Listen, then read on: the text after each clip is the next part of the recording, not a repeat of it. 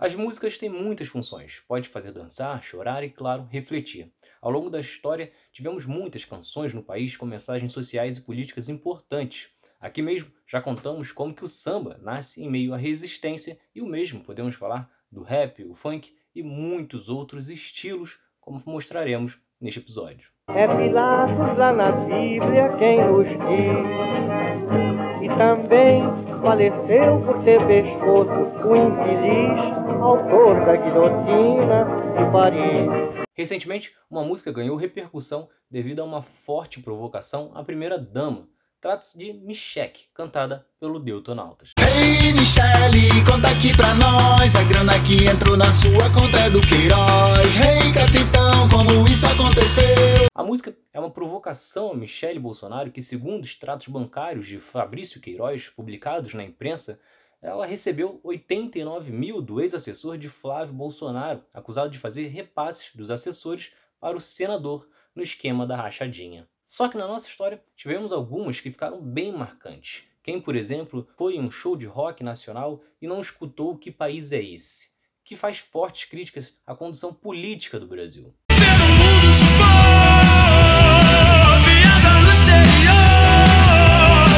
Renato Russo ainda escreveu muitas, como Fábrica, Teatro dos Vampiros e Geração Coca-Cola. Da mesma época, Cazuza cantava letras fortes em Brasil, ideologia, e em O Tempo Não Para falava de algo comum até os dias de hoje, que políticos sujos usam como argumento para se elegerem. Se chamam de ladrão, de bicha, maconheiro, transformam um país inteiro num puteiro, pois assim se ganha mais dinheiro. Acontece que essas mensagens já vêm de muitos anos atrás e, claro, o samba foi um dos primeiros a pôr o dedo na ferida, pois enquanto boa parte dos outros estilos musicais do começo do século XX serviam para entreter a elite, o samba chegava através das camadas populares, as vítimas do sistema. Não à toa que há quase 100 anos, em 1933, Noel Rosa cantava Onde está a honestidade, que já abordava a corrupção e a desigualdade. Você tem palacete reluzente, tem joias e criados à vontade. O samba segue trazendo músicas com temas sociais até os dias de hoje, inclusive nos sambas enredos de carnaval. Mas a partir do final dos anos 60, especialmente na ditadura, que outros estilos passaram a marcar posição também. Em 1968, Geraldo Vandré trouxe o que se tornaria quase que um hino contra a ditadura, para não dizer que não falei das flores, falando dos soldados nas ruas, da fome e do acreditar nas flores vencendo os canhões. Vem, vamos embora, que esperar não é saber. Quem sabe faz a hora, não espera acontecer. Já Chico Buarque, em Apesar de Você, falava da vida no regime militar e cantava a esperança do amanhã, um trecho clássico, apesar de você, amanhã há de ser outro dia. Apesar de você, amanhã há de ser outro dia. Outra música famosa é Cálice, em que Chico Buarque driblava a censura fazendo um jogo de palavras entre o cálice de beber e o autoritarismo da ditadura que proibia diversas canções da época. Afasta de mim esse cálice de vinho tinto de sangue. Outra canção marcante da época da ditadura e que ficou conhecida como o hino da anistia foi O Bêbado e o Equilibrista, cantada por Elis Regina, que usava diversas metáforas para falar da situação no país e pedir pela volta das pessoas exiladas pela ditadura.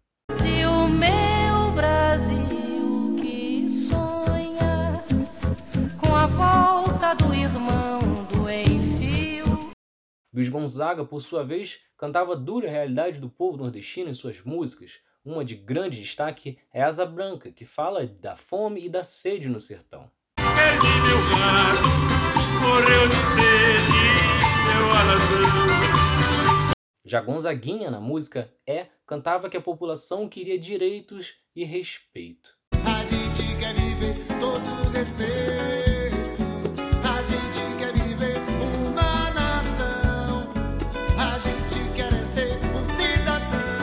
Ainda falando sobre direitos e respeitos, temos Elza Soares e sua voz inconfundível abordando temas fundamentais. Entre tantos sucessos, tem Maria da Vila Matilde, que falava sobre a violência contra a mulher. Eu quero ver você pular, você correr na frente dos vizinhos. Você vai se arrepender de levantar a mão pra mim. E também A Carne, que conta as diversas formas de racismo no Brasil, usando a frase que foi muito repetida nos últimos anos na luta antirracista de que a carne negra é a mais barata do mercado. Que vai de graça pro presídio e para debaixo do plástico. E vai de graça pro subemprego. O preconceito do brasileiro também é muito bem abordado em Cidadão, de Zé Ramalho, que em um trecho, um operário é confundido com um bandido. Hoje depois dele pronto, olho pra cima e fico tonto. Mas me vem um cidadão e me diz desconfiado: Tu tá aí, admirado, ou tá querendo roubar? Sobre preconceitos, temos também os Racionais MCs com diversas letras impactantes. Entre elas, temos o famoso Diário de um Detento, que aborda o dia a dia dentro da prisão e as falhas do sistema carcerário. Cada sentença um motivo, uma história de lágrimas, sangue, vidas em glórias, abandono, miséria, ódio, sofrimento, desprezo, desilusão, ação do tempo. Misture e vem essa química, pronto, eis um novo detento. E também O Homem na Estrada, que mostra as situações precárias que os brasileiros vivem. Se eles me pegam, meu filho fica sem ninguém. O que eles querem? Mais um pretinho na FEBEM. O Planet Ramp, com Marcelo D2, também alcançou sucesso com suas críticas. Ainda na década de 90, A Culpa é de Quem mostrava as diferenças entre o que era considerado crime e o que não era no país. Só mandou barato e não pensam em ninguém. Manipulam as leis e vem com papo furado. Tudo que incomoda eles terem tido tá errado. Então quem é o marginal? Crianças morrem por sua culpa eu que fico ilegal. Os anos 90 ainda trouxeram o rap da felicidade e o rap do Silva. No rap da felicidade, Cidinho e Doca falavam dos desrespeitos na favela e como os pobres eram humilhados pela polícia no local onde nasceram, repetindo que só tinham um desejo, que era ser feliz. Eu quero é ser feliz, andar tranquilamente na favela onde eu nasci, é, e poder me orgulhar e ter a consciência que o pobre tem seu lugar.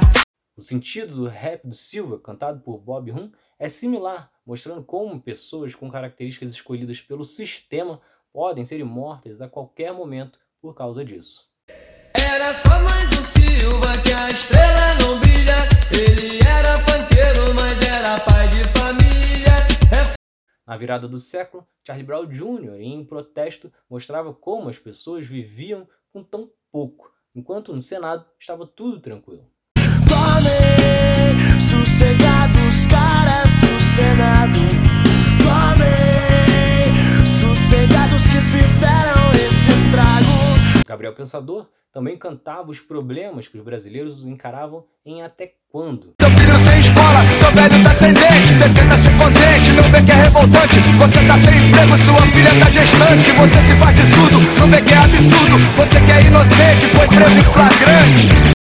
O mesmo Gabriel Pensador já havia feito sucesso com a música Matei o Presidente durante o governo Collor, no qual deixava clara a insatisfação de todo o país com o presidente. 25 anos depois, ele ainda faria uma versão para Temer. Atirei pau no rato, mas o rato não morreu.